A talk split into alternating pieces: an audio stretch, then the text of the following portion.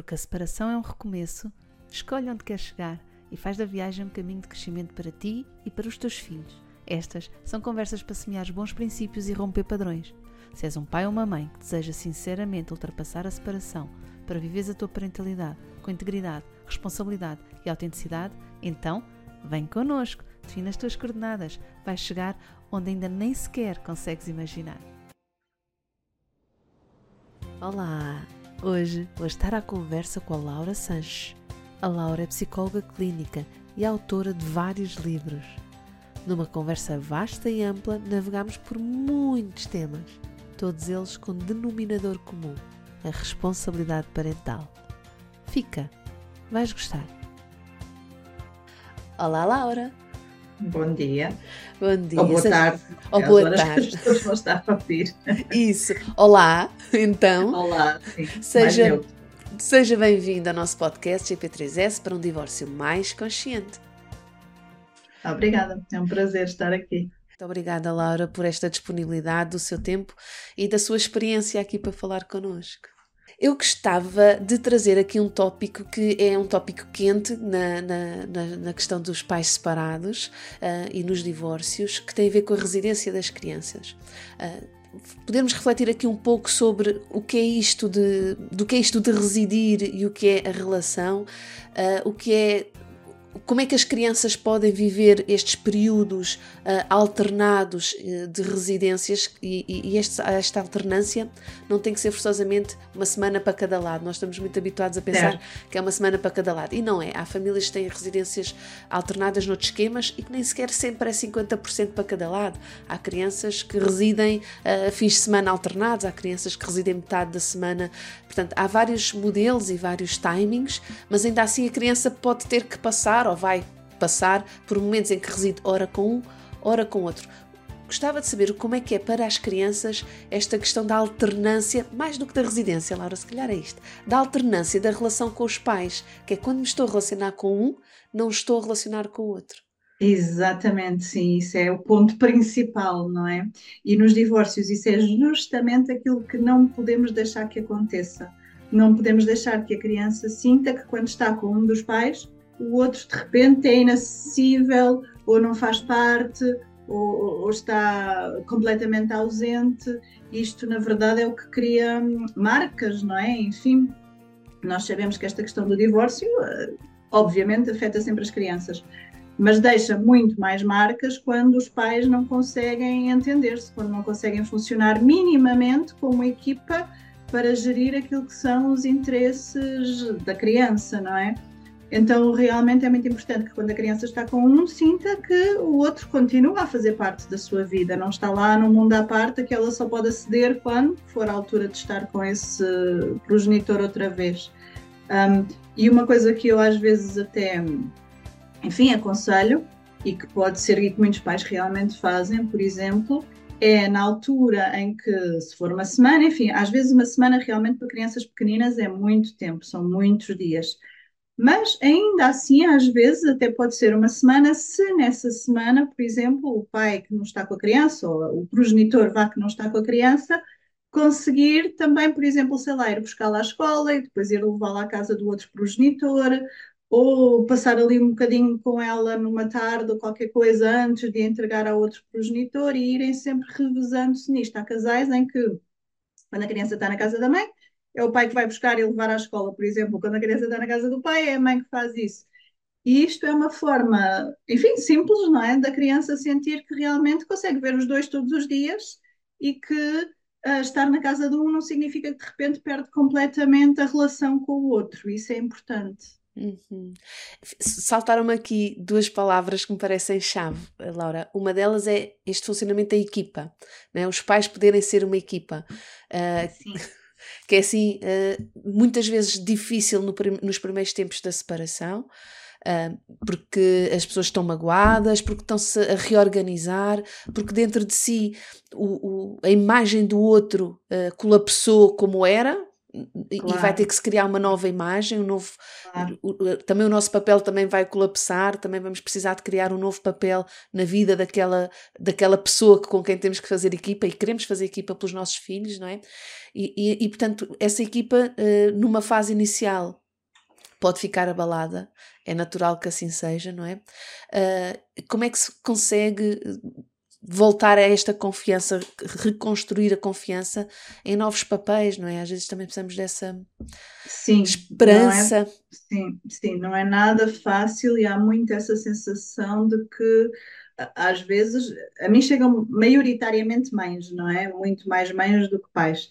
Um, e ouço muitas mães muito angustiadas por sentirem que estragaram a vida dos filhos de certa forma, não é? E por se questionarem que mãe sou eu agora que sou uma mãe separada, não é? Que mãe sou eu agora que tomei esta decisão que prejudicou tanto os meus filhos? Um, de certa forma, às vezes isto é um bocadinho que vai na cabeça das mães, não é? E então é muito importante também realmente reconstruírem essa sua própria imagem, perceberem que à medida que elas vão também sarando essas feridas e fazendo essa reconstrução, os filhos também irão lidar com, com as suas, não é? E, e, conseguirem perceber que nesses novos papéis realmente o prioritário continua a ser pôr de parte as suas próprias feridas, e aqui isto é que é mais difícil, para poderem interagir com outra pessoa que tanto as magoou, não é? Que tanto as feriu, muitas vezes são realmente os divórcios são frutos de relacionamentos muito complicados, pois se corresse tudo bem, as pessoas não precisavam de se divorciar Naturalmente, há alguns casos em que até a decisão é tomada assim de uma forma pacífica, mas são exceção, eu diria, não é? Uhum.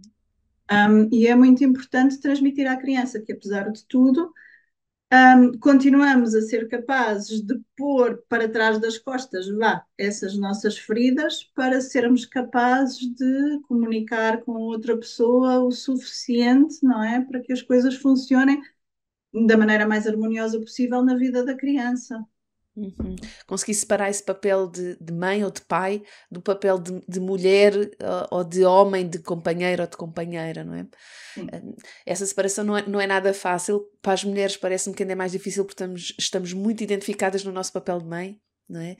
E, e, é fácil começarmos a projetar também, uh, por um lado, projetar coisas como. Isto é uma coisa, é um fenómeno que, que, que eu assisto nas mães também que vou acompanhando e nos pais, na verdade, assisto com, com ambos, que é projetarmos nos nossos os pais começarem pais e mães portanto os progenitores começarem a ver nos seus filhos eh, respostas como se fossem suas que é quando vem da casa do outro se vem triste é natural eu também estava triste ao pé do outro.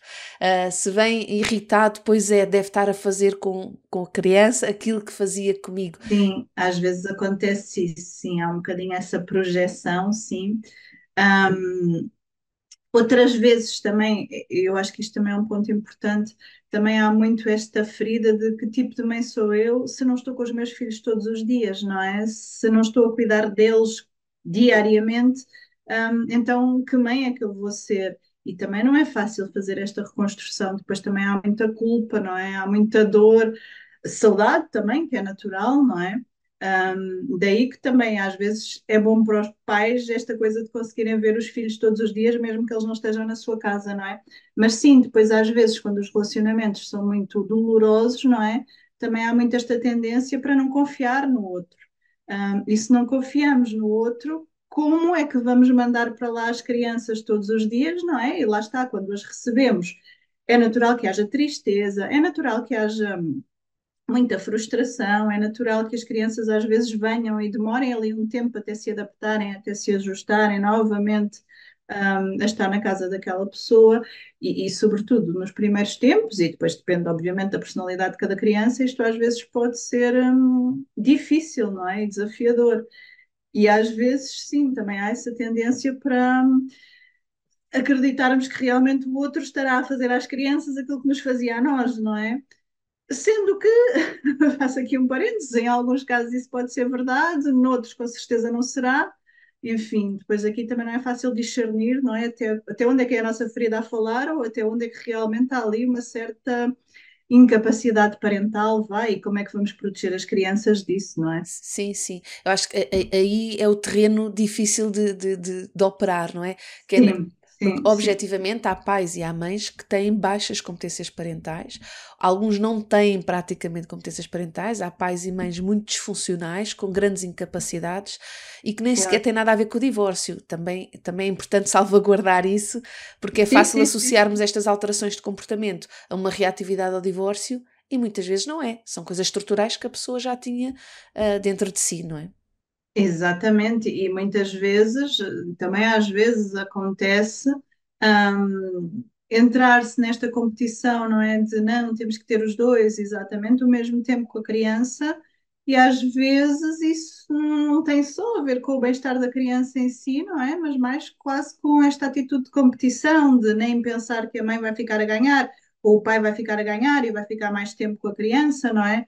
Um, enfim. Sim, Há muitas nuances. Há imensas, imensas, e é difícil uh, depois às tantas gerir uma conversa pensando que, olha, eu estou a dar uma informação e uma orientação num determinado sentido, tendo na cabeça um, um cenário que, que saudável de dois pais que, se, que têm as duas boas competências parentais versus um cenário em que há uma alta conflitualidade e que, portanto, claro. vai ser mesmo difícil.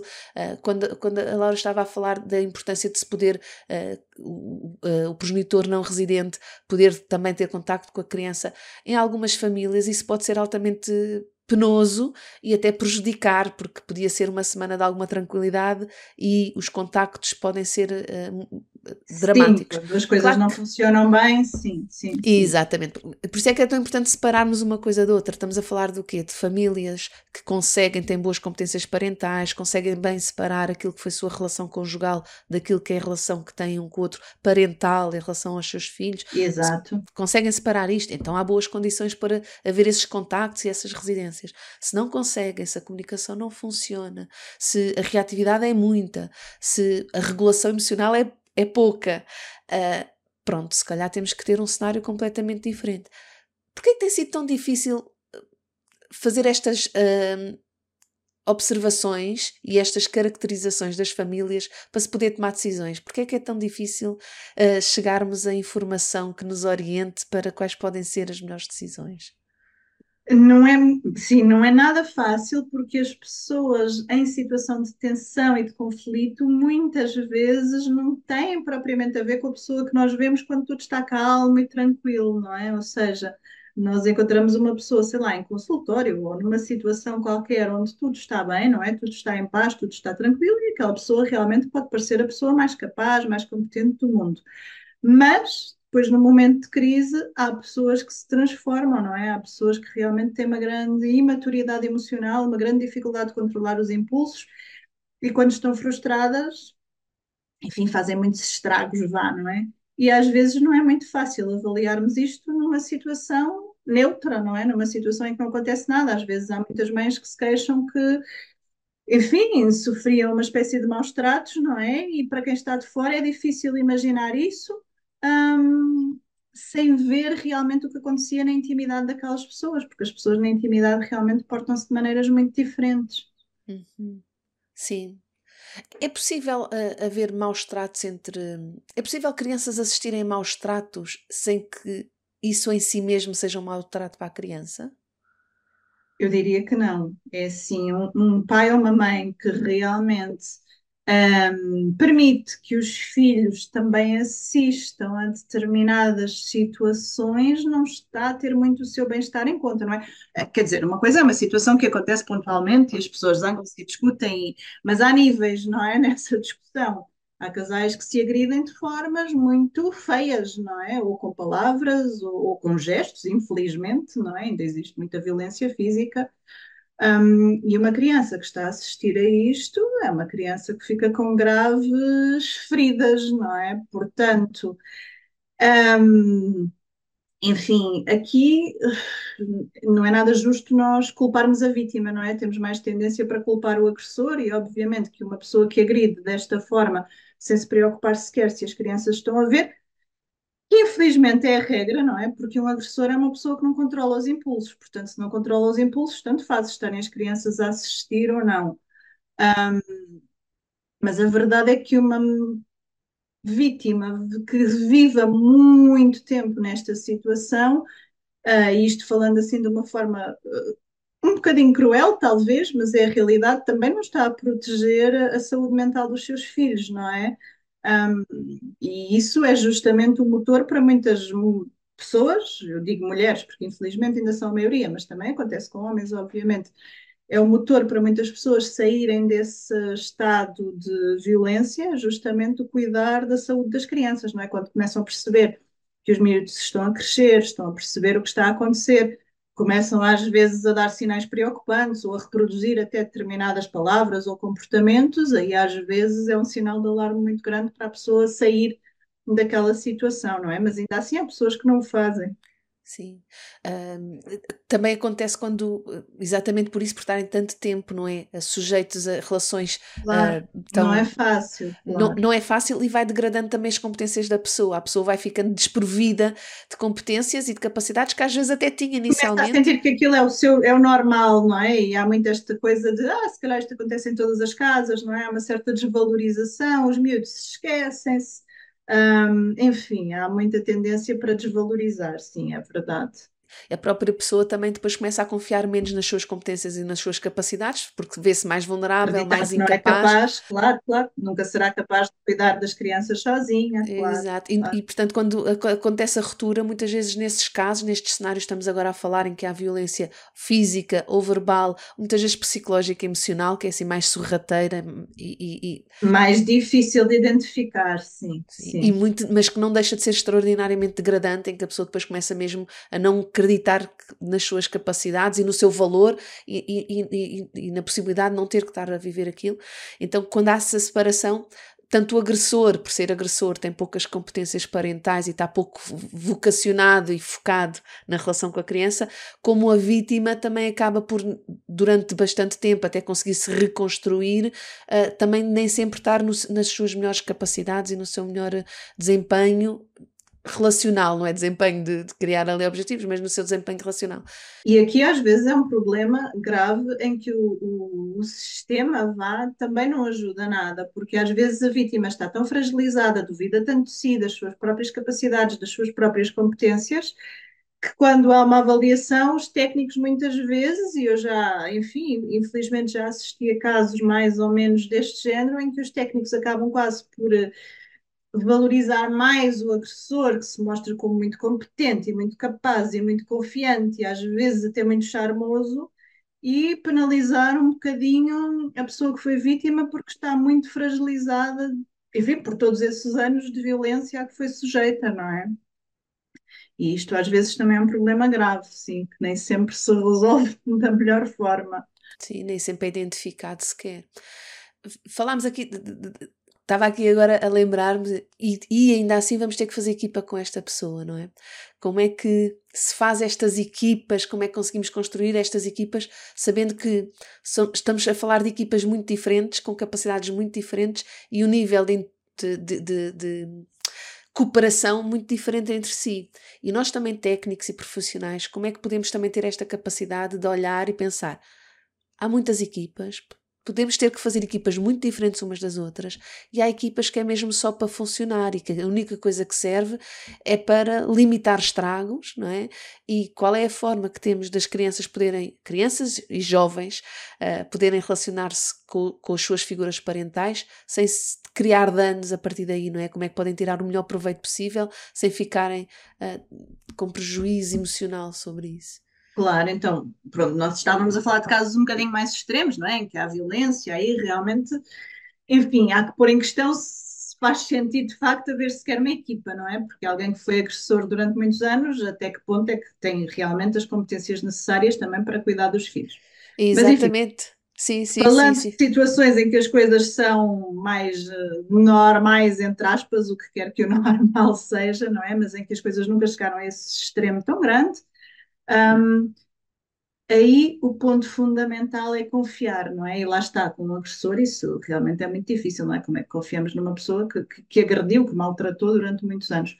Agora, quando nunca existiu esse extremo, o ponto principal é perceber que, por muitas divergências e muitas diferenças que haja na forma como nós vemos aquilo que a outra pessoa faz e aquilo que nós fazemos, há que confiar que, apesar de tudo, um, ela tem o essencial para cuidar bem dos nossos filhos, não é? Dos filhos que temos em comum.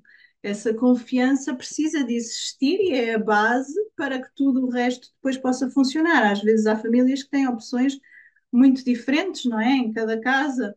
Um, os pais, o pai permite uma coisa, a mãe permite outra, o pai não gosta de uma coisa, a mãe não gosta de outra, ok. E até é possível aquilo ir funcionando e as crianças adaptam-se a terem umas regras numa casa, umas regras noutra casa. Um, claro que se pudesse ser tudo mais parecido, tanto melhor, mas enfim, não é essencial.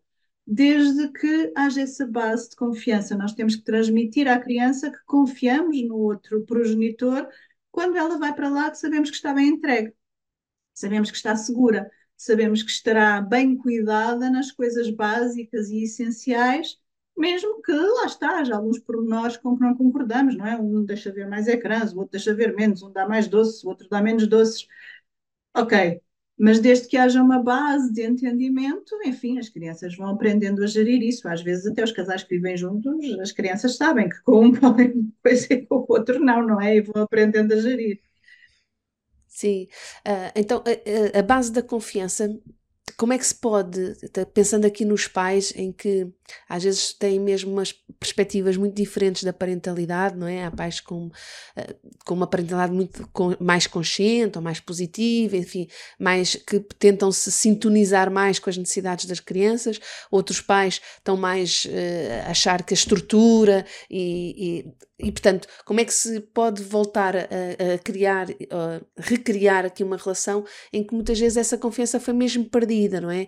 Uh, e, e, esse exercício interior de como é que eu me posso ligar a mim próprio para restabelecer a relação com o outro uh, e, não, e, e, tentar tirar as crianças do meio deste, desta comunicação, porque quase sempre acho que a dificuldade muitas vezes vem daí, não é?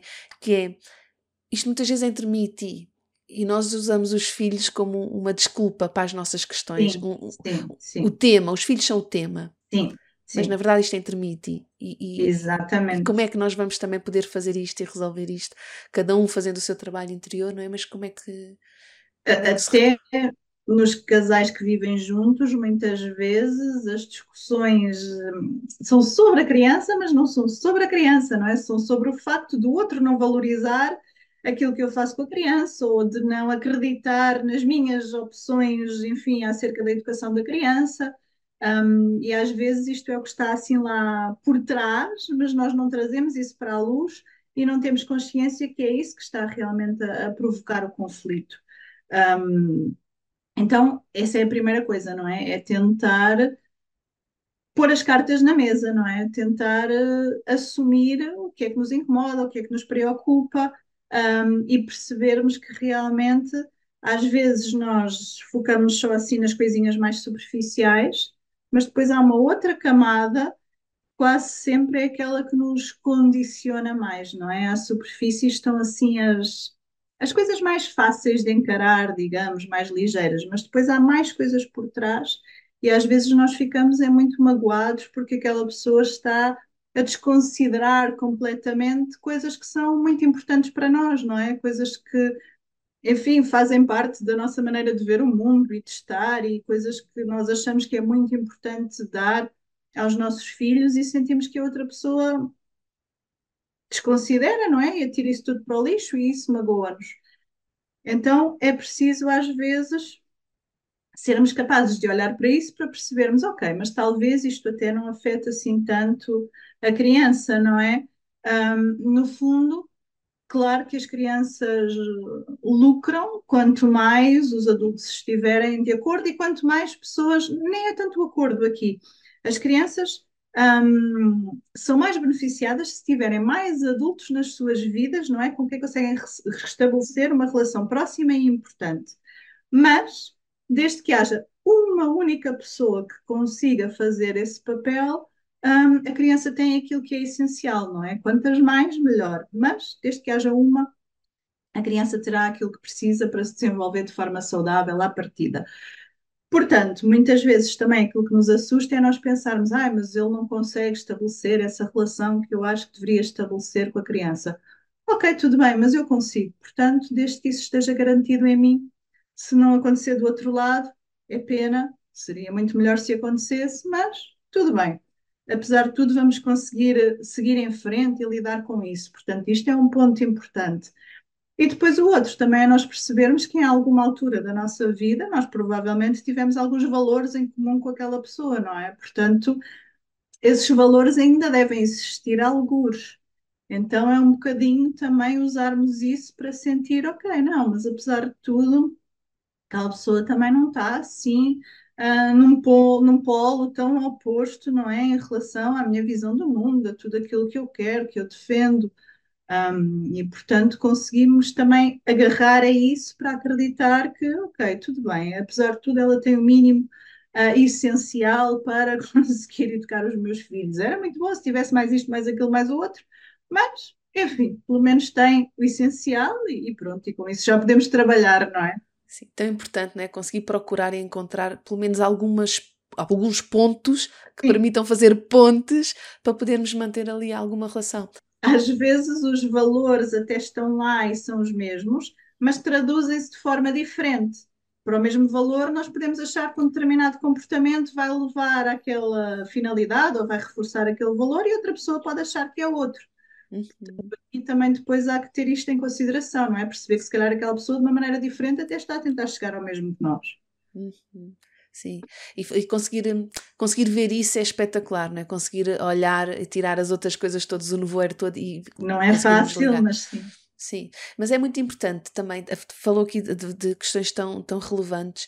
Um, por um lado, isso, não é? O que é que é central? É saber que se a criança tiver pelo menos um adulto com quem estabelece uma relação de segurança, uh, já vai ter o arsenal emocional necessário para ir para a vida e para o mundo, não é? Claro que quanto mais adultos que lhe estejam a oferecer isso e que lhe proporcionem relações dessas, tanto melhor, porque vai ter ali uh, um tesouro grande uh, de, de, relações, não é? Que o securizam. Uh, e, também, e, que também conseguirmos nós, quem está com esta preocupação e quem acha que pode ser uma boa alternativa para o seu filho, pensar, então se eu sou uma boa alternativa, faz parte de ser uma boa alternativa, conseguir encontrar no outro qualquer coisa que nos diga ali uma sandália de, de, de, de, relação que explica porque é que o meu filho ou a minha filha beneficiaria de continuar com aquela pessoa, porque se amam, porque é pai, porque é mãe, porque não é? Arranjar, claro. conseguirmos, também faz parte desta nossa capacidade de conseguir fazer isso, não é?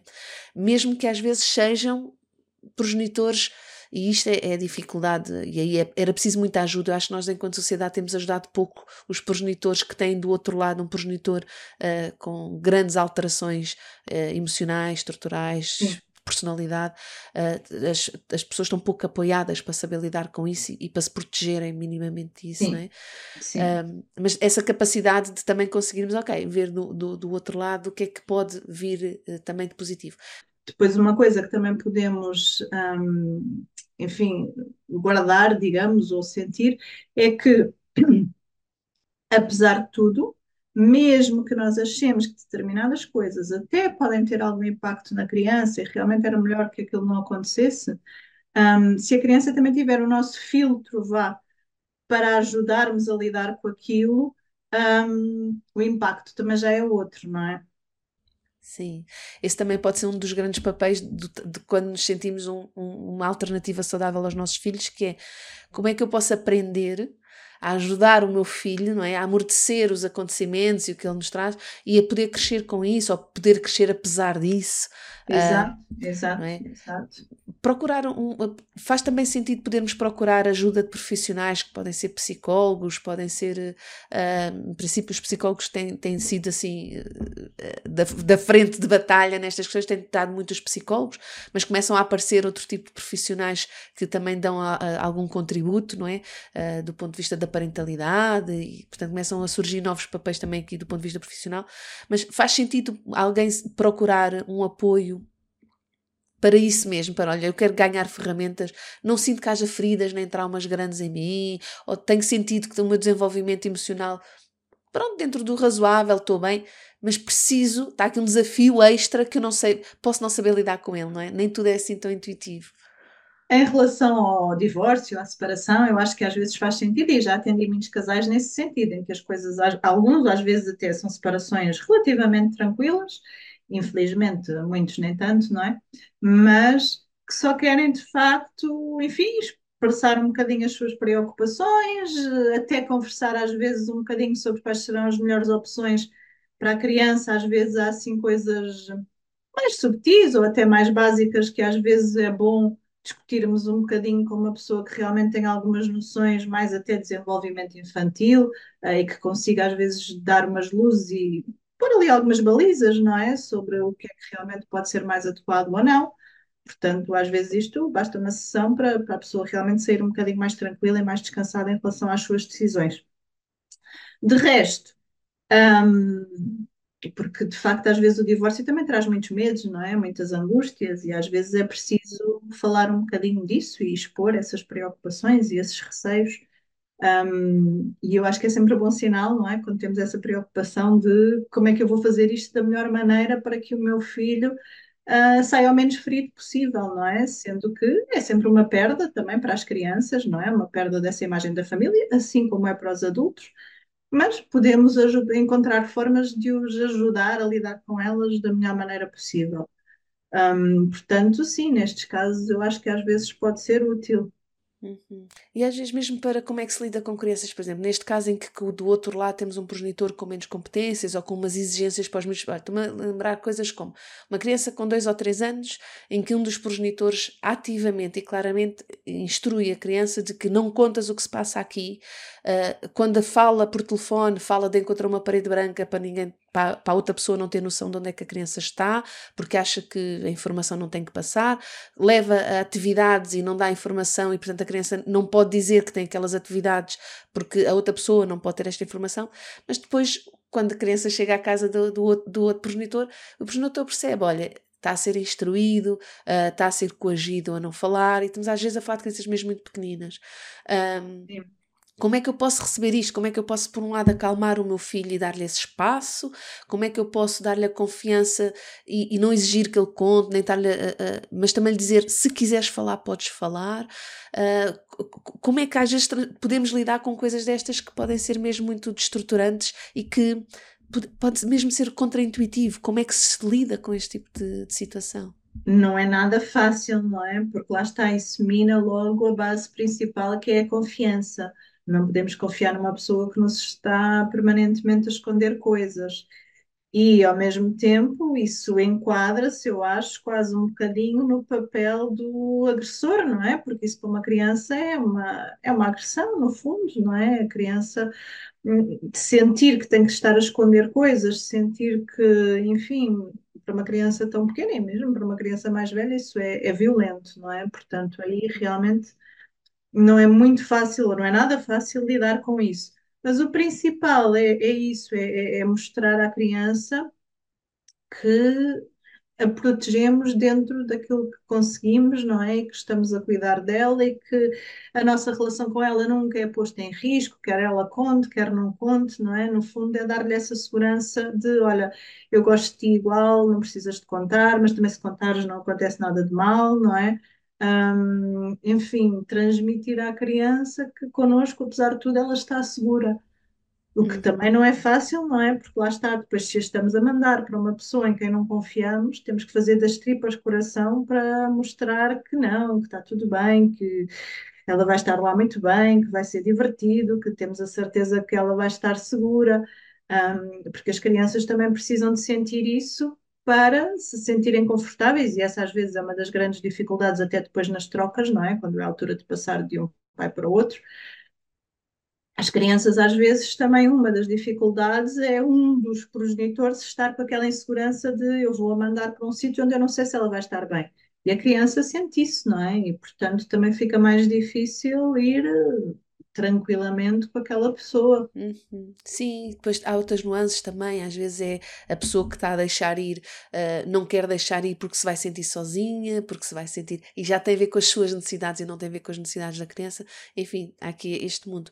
Em relação à presença, uh, as duas palavras da equipa e da presença, não é? As crianças poderem sentir uma continuidade. Para nós é muito importante, nós trazemos isto muitas vezes para a conversa, que é uma residência alternada não tem que ser uma parentalidade alternada. Sim, exatamente. Uh, e podemos dar esta sensação de continuidade à vida dos nossos filhos em vez de uma vida espartilhada, não é? Em que tenho uma vida de um lado e tenho. Portanto, há uma continuidade na vida, independentemente da residência, e portanto, essa presença dos pais. Uma delas pode ser com essa presença física, não é? De mais contactos, mas também haverá com certeza outras formas de termos essa presença sem ter que ser fisicamente, não é? Claro. Claro, claro, até com crianças mais pequenas, por exemplo, às vezes uma coisa que ajuda até é levar às vezes um objeto de uma casa para outra, por exemplo, qualquer coisa que faça lembrar-se da ligação que tem com outra pessoa, uma das pessoas falar na outra pessoa, ou seja, sei lá, está em casa da mãe e a mãe pode falar tranquilamente: Ah, já sei que fizeste assim com o teu pai, foste não sei onde, ah, foi giro e tal. Este tipo de conversa, não é? Fazem com que a criança sinta que realmente há esta partilha, não é? Há esta mistura de espaços, de, de famílias, vá. Um, e isso é essencial, sim um, falar, deixar que a criança fale. Há crianças, por exemplo, que quando estão, sei lá, em casa da mãe, sentem que não podem falar do pai, quando estão em casa do pai, sentem que não podem falar da mãe, não é? E às vezes isto nunca lhes foi dito. Mas há crianças muito sensíveis, de facto, as crianças não são todas iguais, que imediatamente percebem: ah, se eu falo do meu pai, a minha mãe fica incomodada, se eu falo da minha mãe, o meu pai fica incomodado. E então começam a sentir que realmente há esta divisão, não é? Estes dois mundos que não se podem misturar. Se nós conseguirmos um, falar das coisas naturalmente já é meio caminho andado, não é? Para isso não acontecer, dar essa continuidade. Às vezes há, há pais também que me perguntam se fizerem qualquer coisa juntos com, com, a criança, não é? Ou com as crianças, dependendo se têm um ou mais filhos, um, se eles não vão ficar baralhados, os filhos.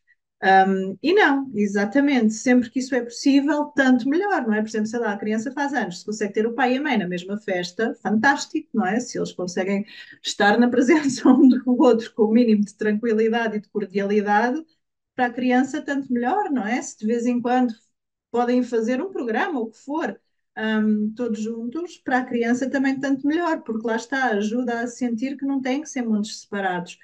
Claro que numa primeira fase, às vezes, se nós fazemos muito isto, as crianças podem ficar com esperança de que os pais voltem a juntar, tudo bem. Também lidamos com isso, falamos com isso naturalmente, não é? Se achamos que isso vai ser uma das fantasias que a criança vai alimentar com esses encontros, também podemos claramente dizer: Olha, filho, nós vamos estar juntos porque queremos os dois estar contigo mas, pronto, o pai e a mãe continuam a estar separados, não é? Continuam a não querer ser namorados, mas é tão importante estar contigo, queremos tanto estar os dois que vamos estar juntos, temos que estar juntos, pois claro, não é? Para estar contigo. Portanto, a criança ganha sempre com isso, não é? Sim. Um, falou aí da questão do, do, do, podermos falar. Eu acho que esse, esse é, é um ponto tão, tão importante, que é quando conseguimos uh, ouvir os nossos filhos a falar sobre uh, as outras experiências, a experiência que têm com o outro progenitor, ou, e conseguirmos estar o mais tranquilo possível com isso, não é? Uh, ou se detectarmos, claro que se for uma criança muito pequenina não dá, mas se for com uma criança a partir ali dos, diria, 5, 6, 7, a partir daí, e, e, claro que a criança pode detectar algum desconforto nosso, nós também podemos dizer, olha, para mim ainda é um bocadinho esquisito ouvir falar nisso, mas eu quero muito estar bem com isso. E não tem mal nenhum tu estás a falar, mesmo que eu fique assim com este ar, isto depois passa-me e eu vou aprender, Exatamente. eu quero muito aprender, eu quero continuar a saber o que tu Exatamente. fazes com o pai. E, e podermos ter esta clareza, não é? Ou quando as crianças, às vezes mais crescidas, vêm dizer: Olha, uh, o pai, uh, agora como sou a mãe, estou a pensar no pai, mas enfim, a outra pessoa, o pai ou a mãe, tem um namorado novo, ficas triste com isso. E às vezes o baque é mesmo grande, às vezes é difícil disfarçarmos que aquilo teve impacto em nós. E será que vale a pena disfarçar? Ou será que é preferível sermos honestos e dizer: Olha, agora estás. Porque os miúdos perguntam mesmo: ficas triste, estás triste, não é? Ficas zangada com isso. Claro, claro. E às vezes conseguimos ter vezes... honestidade, não é? De: Olha, não estava à espera. Claro. É estranho ouvir isso. Mas é assim, o pai ou a mãe têm direito à vida deles, nós já não somos namorados, arranjar namorados é natural e está tudo ok, e eu vou ter que me habituar a isso. Exatamente, e às vezes mais difícil ainda quando nós percebemos que o nosso filho ou a nossa filha gosta desse namorado, não é? Gosta dessa pessoa. E às vezes então é um outro peso que eles sentem depois que também têm que disfarçar o facto de gostarem e da pessoa às vezes ser divertida, porque pode ser, não é? Porque claro. E, sim, é sim, é muito importante, sim. sei lá, imaginando agora também, mas dá uma situação, por exemplo, em que eles até fizeram qualquer coisa super divertida na casa do pai ou na casa da mãe, e depois vão contar isso a outro pai, não é? Um, às vezes não é fácil nós pensarmos, oh, ele lá diverte-se, aqui não faz nada, não é? Exato, exato. Mas é bom termos essa capacidade de mostrar, ah, filho, foi, uau, que bom, maravilha, ainda bem que se divertiram, não é? Mesmo que depois precisemos, se calhar, de ir lidar com as nossas dúvidas e as nossas angústias noutro sítio e pensar, será que ele gosta mais de estar lá? Será que se diverte lá mais do que aqui? Porque também é justo e é legítimo que essas coisas até nos passem pela cabeça, não é? Será que agora aquele novo namorado vai ser tão importante na vida dele? Uh, enfim, mas temos é que lidar com isso fora da relação com os nossos filhos, não é? Para que depois isso não seja um peso na relação que temos com eles, claro. E assim, obviamente que estamos a falar de coisas eh, bastante difíceis de fazer, mas uh, as crianças precisam que façamos esse trabalho, não é? E merecem que o consigamos. E merecem que o consigamos. E nós também merecemos, porque quando também não somos capazes de fazer isso, na verdade estamos-nos a armadilhar a viver uma vida que também não, não é bem a que queremos viver, não é? Porque quando nos separamos, eu digo isto tantas vezes que já deve enjoar, mas quando nos separamos, em princípio estamos à procura de uma vida melhor, nos à sentirmos partida. melhor. À partida é isso que queremos, mas depois, claro. muitas vezes no processo, esquecemos de qual era a intenção e ficamos enredados em, em funcionamentos que não nos ajudam a procurar essa vida ou construir essa vida que tanto queremos Esta honestidade, há aqui um, um, uma linha tenue entre a honestidade emocional que temos para os nossos filhos, que é poder dizer assim: sim, filho, olha, não estou muito confortável com esta conversa, ainda assim, eu acho que temos que a ter e quero aprender a tê-la. Não é? Versus ah não, tudo bem, está ótimo, ah, uma namorada que fixe, vais te divertir e na verdade aquilo para nós não é nada assim, não é? Ah, como é que podemos não os subcarregar, porque não tem interesse nenhum, eles não têm que carregar com as nossas emoções, nem com as nossas feridas, mas também ao mesmo tempo não nos andarmos a mascarar e a fingir que aquilo também não é nada, não é? Claro, é sim, eu acho que aí é tudo uma questão de equilíbrio, depende da idade e até da sensibilidade da própria criança, porque nem todas as crianças também lidam com isso da mesma forma. Há crianças que já têm muito essa tendência para querer cuidar, então se nós dizemos, ah, filho, isso realmente é um bocadinho difícil para mim, para algumas crianças pode ser suficiente para logo. nunca mais falarem no assunto. Mesmo que nós a seguir digamos, ah, mas não faz mal, mas é importante falarmos, para algumas crianças isso já pode ser ali um gatilho para nunca mais tocarem naquele assunto, se a criança for muito sensível e se estiver mais nesse contexto que a faz também ativar mais esse impulso, esse instinto de cuidar, às vezes é suficiente. Portanto, temos que conhecer também os nossos filhos Obviamente que com um adolescente falamos de maneira diferente, com uma criança de 4 ou 5 anos, não é? Com um adolescente, se calhar, também já podemos ser um bocadinho mais honestos a esse nível. E depois, uma coisa que é muito importante é se sentimos que aquilo realmente é muito difícil para nós, claro que, um, enfim, fazer assim um grande teatro, as crianças também não são tontas, não é? Elas percebem mas podemos só dar a mensagem de: olha, filho, gosto que me estejas a contar isso, sem fazer um teatro de: ah, foi, que bom, que maravilha, não é? Só dar essa mensagem de: olha, é importante que tu possas falar nisso.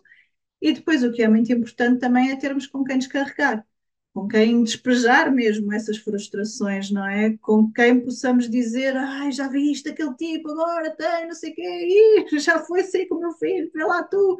Um, precisamos de deitar cá para fora justamente para depois estarmos mais leves e mais soltos, não é? Quando estamos a falar com as crianças, aquilo já não é um peso tão grande, porque já, enfim, descarregamos, libertamos a frustração um, e já estamos um bocadinho mais leves para poder aceitar essa conversa.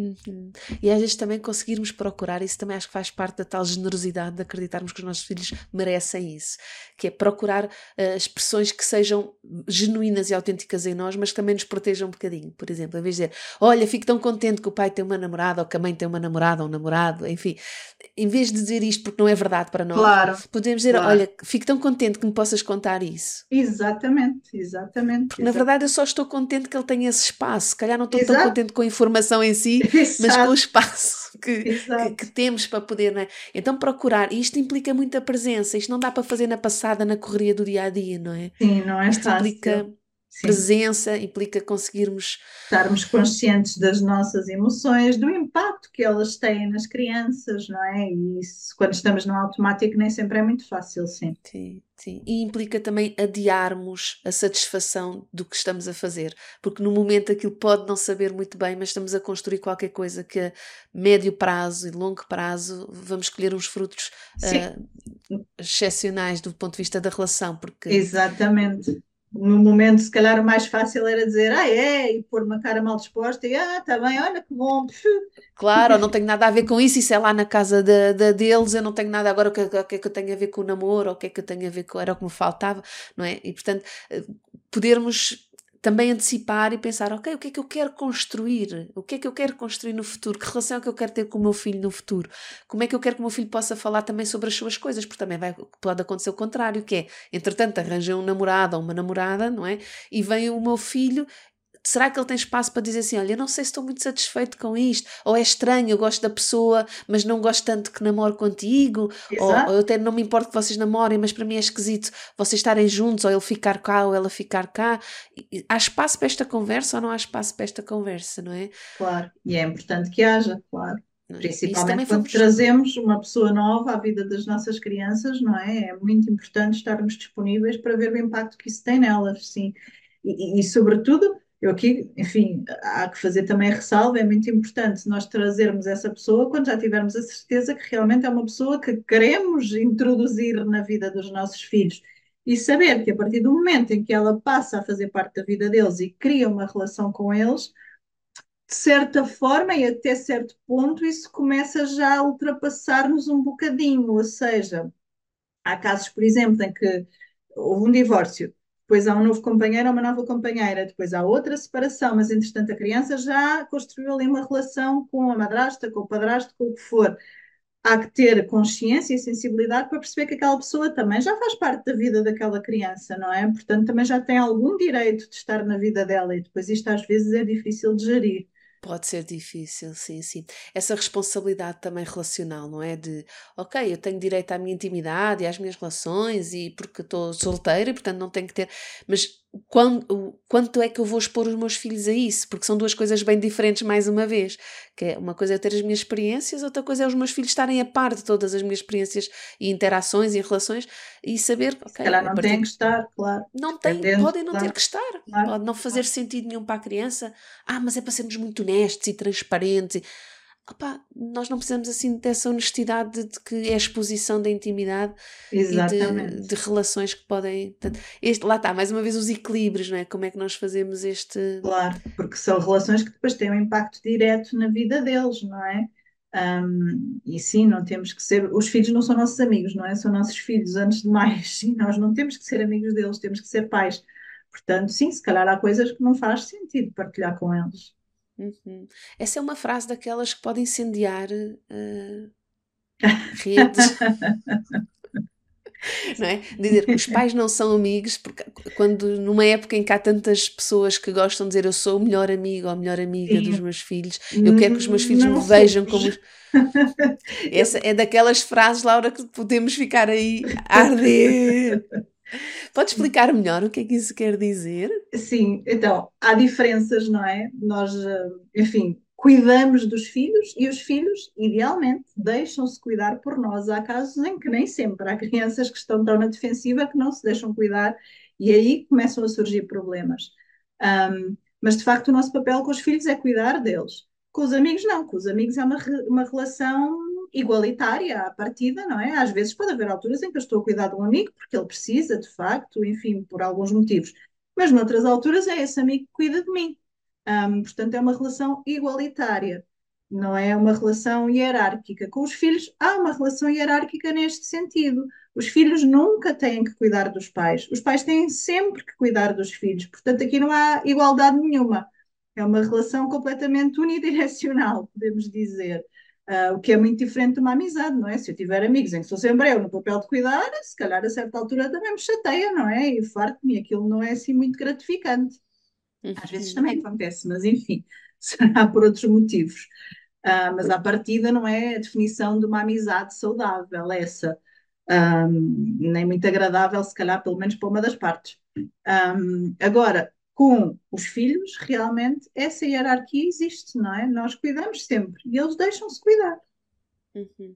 E, essa, e essa hierarquia é uma hierarquia mais da responsabilidade do que propriamente do valor das pessoas, e é uma hierarquia da, da, maturidade e da capacidade, não é?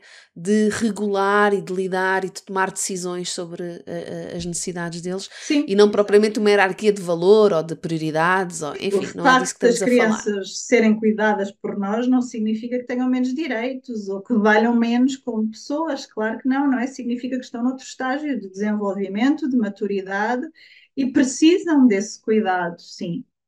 Uhum. E depois, com o tempo, conforme vão crescendo e ficamos com filhos adultos, não é? Aí sim pode começar a haver já uma equalização dos inputs que se traz para a relação, não é? Nem a relação tanto. entre. Nem tanto? Boa, Laura, então gostava de saber. Eh, Isso... a, falar já de filhos adultos, imagina, eu com a minha mãe, não é? Eh, filhos já adultos com outros, já com filhos. Boa, é um então dos grandes equívocos da nossa sociedade e uma fonte de problemas e às vezes até de muito mal-estar para os filhos, sobretudo adultos. Um, porque chegamos a uma altura em que achamos que os cuidados se invertem ou que ficam iguais, os filhos também têm que cuidar dos pais, e isso não deve acontecer nunca, na verdade. O cuidado é sempre hierárquico. Os mais velhos cuidam dos mais novos, os pais, mesmo velhinhos, cuidam dos filhos do ponto de vista emocional. Às vezes, o que é que acontece? Os pais precisam de cuidados físicos, claro, não é? A partir de uma certa idade, hoje em dia vive-se muito um, e, portanto, naturalmente começam a aparecer limitações físicas e, e, é natural que sejam os filhos a prestar esses cuidados. Mas há uma diferença muito grande entre o cuidado físico e o cuidado emocional. Eu posso estar a cuidar fisicamente de uma pessoa e essa pessoa cuida de mim emocionalmente, sei lá, pergunta-me como é que vai a minha vida, um, quer saber se eu estou bem, quer, um, sei lá, dar-me apoio, dar-me conselhos, tudo isso, não é? Que faz parte dos cuidados afetivos e emocionais mesmo que eu esteja a cuidar dela fisicamente. Portanto, isso nunca se inverte e, infelizmente, isso hoje em dia não é assim muito bem aceito nem muito bem compreendido. Há muito esta ideia de que a partir de certa idade os filhos são adultos, já compreendem tudo e têm que cuidar dos pais. Não têm nunca. Os cuidados não se invertem. São os pais que continuam a cuidar dos filhos. Uhum.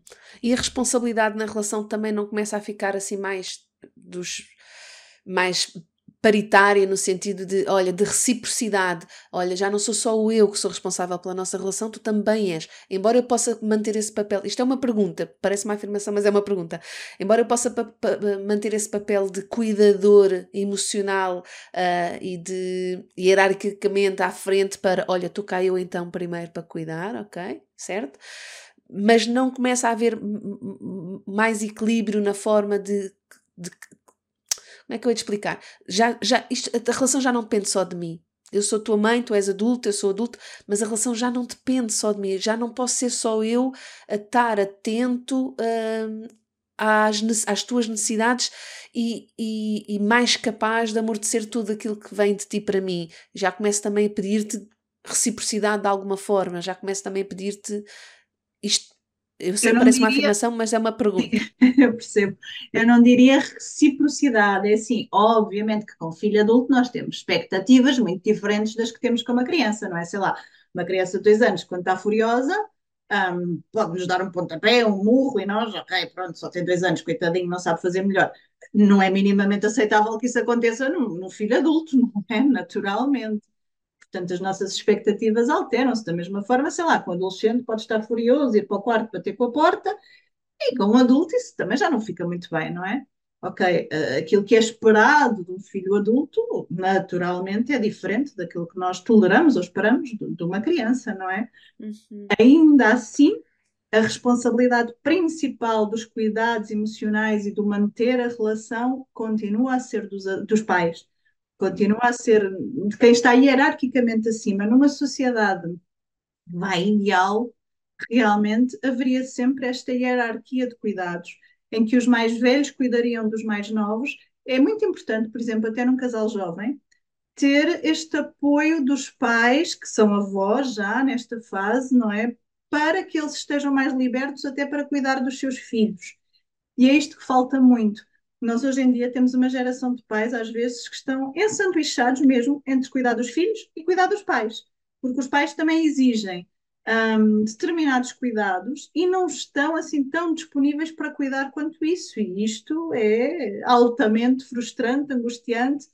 Um, Usa-se muito a palavra tóxico hoje em dia, e de facto é um pouco há muitas relações tóxicas hoje em dia entre filhos adultos e pais ou mães adultas.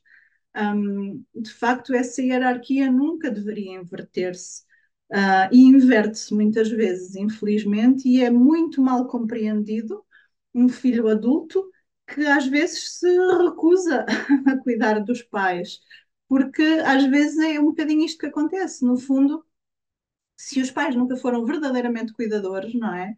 E nunca tiveram essa disponibilidade, às vezes os filhos a certa altura também se revoltam e, e fecham completamente a porta e depois há todo um peso da sociedade de aquela pessoa abandonou a mãe, abandonou o pai, um, mas de facto isso só aconteceu porque já havia esta ferida muito grande, não é? Um, enfim, isto é uma conversa que me para muitas outras. Eh, Sim, espetacular, mas levou-me aqui de facto para um sítio tão importante e estava a ouvi-la, Laura, e acho que surgiu em mim talvez a resposta do que me estava a inquietar, e agora acho que consigo explicar-lhe. Que é, pois isso pode ser verdade e deve ser mesmo verdade, confio que a Laura me está a dizer, mas faz sentido quando os filhos deixam cuidar, como também disse inicialmente que é quando estamos em relações saudáveis, há o cuidador, pai, mãe, não é? Figura parental, e, as crianças deixam, e as crianças depois são adultos, são filhos, deixam-se cuidar quando há uma relação saudável, deixam-se cuidar. E, e, e talvez essa seja a chave também, não é?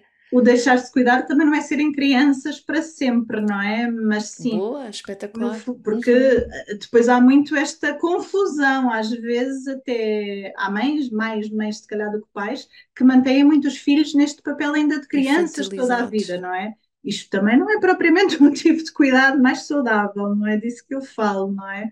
Mas é aquele cuidado enfim, de saber que eu estou aqui, estou disponível, estou, sei lá, sou a tua base segura, não é? Sou a pessoa a quem podes recorrer se tiveres algum problema, a minha porta está sempre aberta, um, enfim, no fundo é saber que isso parte muito mais de cima um, e se isso tudo funcionasse assim, há um autor que eu gosto muito que é o Gordon Neufeld, ele fala nestas questões, ele diz que idealmente a sociedade devia se organizar numa cascata uh, de cuidados, não é?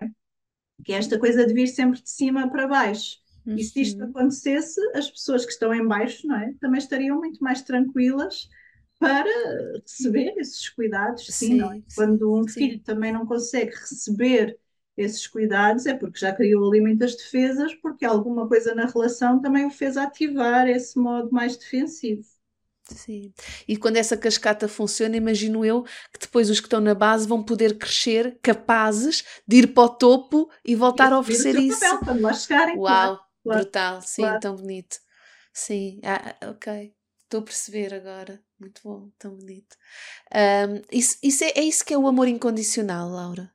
Sim, de certa forma é isso, é nós sabermos que realmente as crianças, os filhos, sejam adultos, sejam crianças, sejam o que forem, não precisam de fazer absolutamente nada, não precisam de preencher condições nenhumas para merecerem o nosso amor. No fundo, é isso. Nós, nas crianças, estamos muito constantemente neste papel de um, as fazer sentir que só, sei lá, quando elas têm boas notas, ou só quando comem a sopa toda, ou só quando conseguem dormir sozinhas, é que nós lhes damos esse amor. Claro que interiormente nós sabemos que isso não é verdade, não é? Nós sabemos que gostamos sempre, façam os claro. filhos que fizerem. Uhum. Um, mas vamos transmitindo isso, às vezes sem querer, com as nossas ações, não é? Com os nossos comportamentos, porque uma parte de nós também nos ensinou a acreditar que as crianças precisam de ser treinadas de certa forma, e então treinar também implica um, que as coisas não podem estar sempre disponíveis, não é? Eles só recebem se cumprirem isto, se cumprirem aquilo. Um, e, e, isso realmente não faz sentido e não é a melhor forma de fazer uma criança crescer. Então, sim, o amor incondicional é muito isso, não é? Nós basicamente termos amor sempre disponível, independentemente daquilo que os nossos filhos uh, nos proporcionam ou não, não é? Uhum. Estamos mesmo a terminar, Laura, e agora assim na reta final um, surgiu-me aqui esta questão que volta e meia anda aqui na minha cabeça, que é o que é isto o amor incondicional, que acabámos de falar, uh, mas a relação também é incondicional? Ok, o amor é incondicional e a relação também é incondicional? Um, a relação deve estar acima de tudo o resto, na verdade. Ou seja, o nosso propósito deverá ser o de transmitir à criança que mesmo, ou eventualmente a um filho adulto, que mesmo que não gostemos de determinados comportamentos, isso não afeta nunca a relação que nós temos com ele. A relação está sempre acima de todos os problemas que possam surgir.